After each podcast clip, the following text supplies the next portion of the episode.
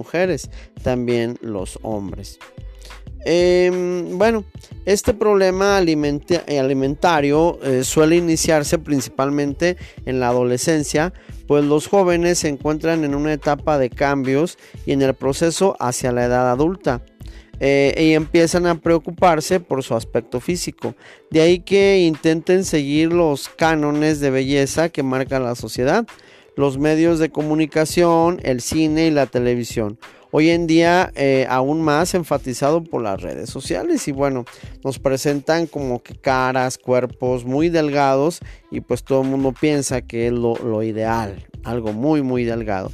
Sin embargo, bueno, eh, que estos trastornos tengan una mayor incidencia entre los jóvenes no significa que no se manifiesten en edades adultas, bueno, al contrario, de hecho es considerado uno de los principales síntomas del estrés laboral. El estrés laboral puede provocarse mediante pérdidas de apetito o incluso ganas de correr, de perdón, de comer de manera compulsiva, con lo que se puede asociar a problemas como la anorexia y la bulimia.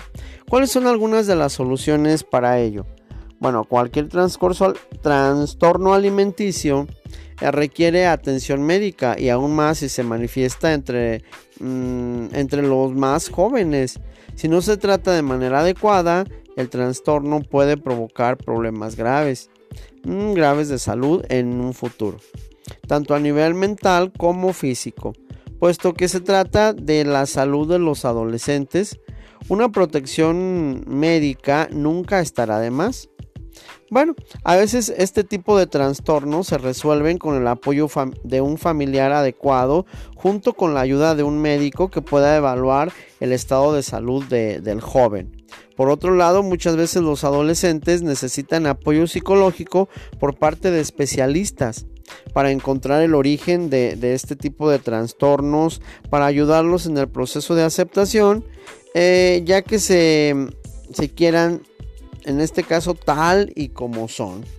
Bueno, e, en este tema, muchachos, en este audio vamos a, realizar una actividad que va a consistir que en nuestro cuaderno vamos a hacer un análisis de nuestro punto de vista en relación a la anorexia y a la bulimia como trastorno alimenticio.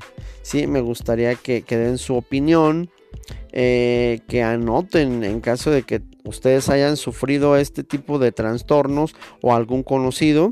Sí, vamos a hacerlo en, nuestro, en nuestra libreta y bueno, aquí como regla sería mínimo media cuartilla o media hoja para hacer esta actividad relacionada a la anorexia y la bulimia.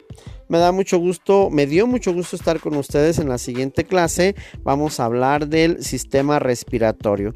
Les recuerdo que estas actividades que vimos de que estuvimos diciendo de, de, la anorexia y la bulimia las vamos a encontrar en nuestro cuadernillo página número 32. Hasta la próxima.